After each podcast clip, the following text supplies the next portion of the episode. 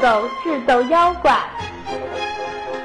有一对夫妻，无儿又无女，他们朝思暮想，总盼望能有一个孩子。有一天，这家的女人把一盆豆子放在炉台上，不小心有一颗豆子掉进了炉膛。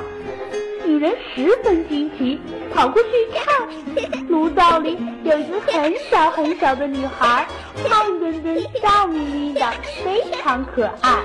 女人把孩子抱出来，给他洗了澡，穿上小衣服，起了个名字叫豆豆，就让他随着一群女孩子上山捡粮食去了。在他们回来的路上，天黑了，他们遇到了一个妖怪。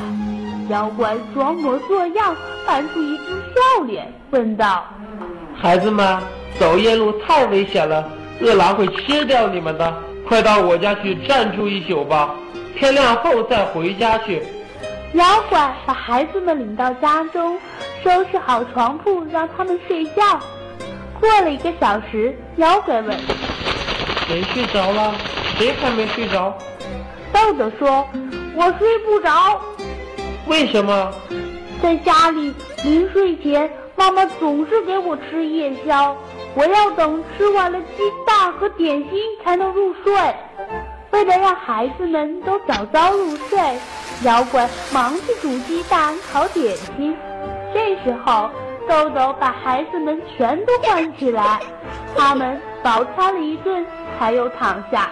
又过了一会儿，小豆豆又说：“在家里睡觉前，妈妈总是给我水喝。”那水是到水晶珊瑚的月牙海里用筛子装回来的，我喝完了才能睡。妖怪拿起筛子，奔水晶山后的月牙海去找水。这时天已破晓，孩子们忙穿上衣服就往家逃。走了好一会儿，豆豆猛然想起，慌忙之中把捡粮食的口袋忘在了妖怪家里。豆豆又返回了妖怪的住处，妖怪正恼怒的发狂，一见小豆豆回来，立刻把他抓在手里，塞进口袋，把袋口扎得结结实实，然后跑到森林里，想找一根树条来把豆豆活活抽死。机灵的豆豆趁妖怪不在，把口袋弄出个小洞，钻了出来，又解开口袋，把妖怪的小猫塞了进去，然后自己躲到一旁看个究竟。妖怪拿回树条，狠狠地抽打口袋，打得猫儿嗷嗷的叫个不停。妖怪一面挥动树条抽打，一面说：“好啊，你现在又装猫叫。”这也帮不了你的忙，我非打死你不可！直到把口袋打开花了，妖怪才发现里面确实是他的猫。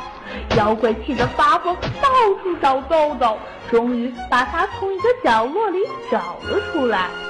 现在你休想再逃跑，我要吃掉你！自己说说看，我怎样吃你才好？豆豆说。如果你愿意听我的意见，那你最好点起炉灶，烙一张大饼，把我卷着吃掉。妖怪说：“好吧，就这么办。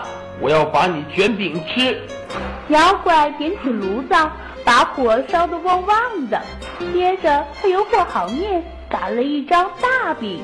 就在他刚刚弯下腰要把饼贴在烤炉深处的时候，不提防豆豆猛的一下把它推到了火炉里，妖怪被活活的烧死了。勇敢的豆豆拿起自己的捡粮食的口袋，跑回了家。